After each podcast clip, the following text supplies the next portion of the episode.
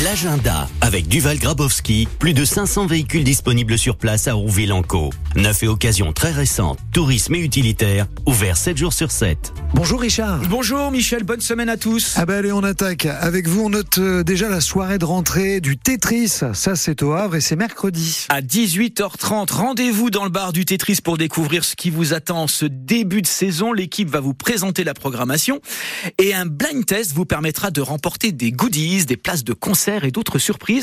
Alors, faut savoir qu'au Tetris, on attend dans les prochaines semaines Automatic Fire, Wax Taylor, que vous aimez beaucoup, Michel, et la jeune autrice-compositrice française November Ultra.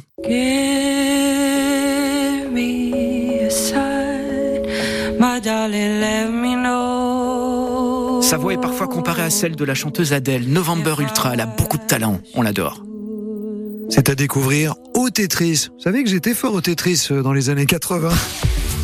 Bon allez, toujours au Havre, toujours mercredi, c'est juste avant sur euh, la route de l'esclavage. C'est un documentaire qu'on va proposer au cinéma Le Studio. On est au 18e siècle, l'Atlantique devient le champ de bataille de la guerre du sucre. Français, Anglais, Hollandais Espagnols se disputent les Caraïbes pour y cultiver des champs de canne.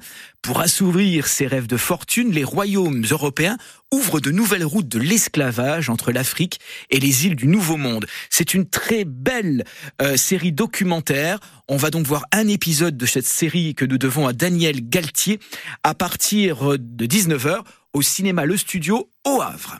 Et c'est mercredi soir.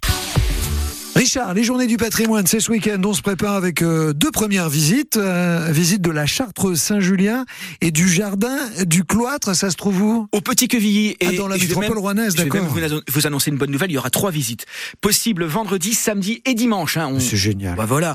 Alors, euh, ils sont arrivés au Petit Quevilly en 1667. Hein, les, moines, pas. les moines chartreux qui entreprennent donc la construction de ce nouveau monastère. Ça débute en, en 1686. Les travaux de la dernière chartreuse construite en France. Euh, et ça va s'étaler jusqu'à la veille de la Révolution de 1789, où elle est en partie démolie. Son grand cloître, bordé par des cellules, les cellules des moines, est mis en valeur au sein d'un jardin paysager qui a été créé en 2013. C'est doté d'un parcours pédagogique propice à la flânerie. C'est un bel endroit. Euh, la Chartreuse Saint-Julien et le jardin du cloître au Petit Quevilly. Rendez-vous vendredi, samedi et dimanche. Merci Richard. À demain matin dans l'agenda. Vous restez avec nous sur France Bleu dans un instant. Le dossier du stationnement payant à Rouen.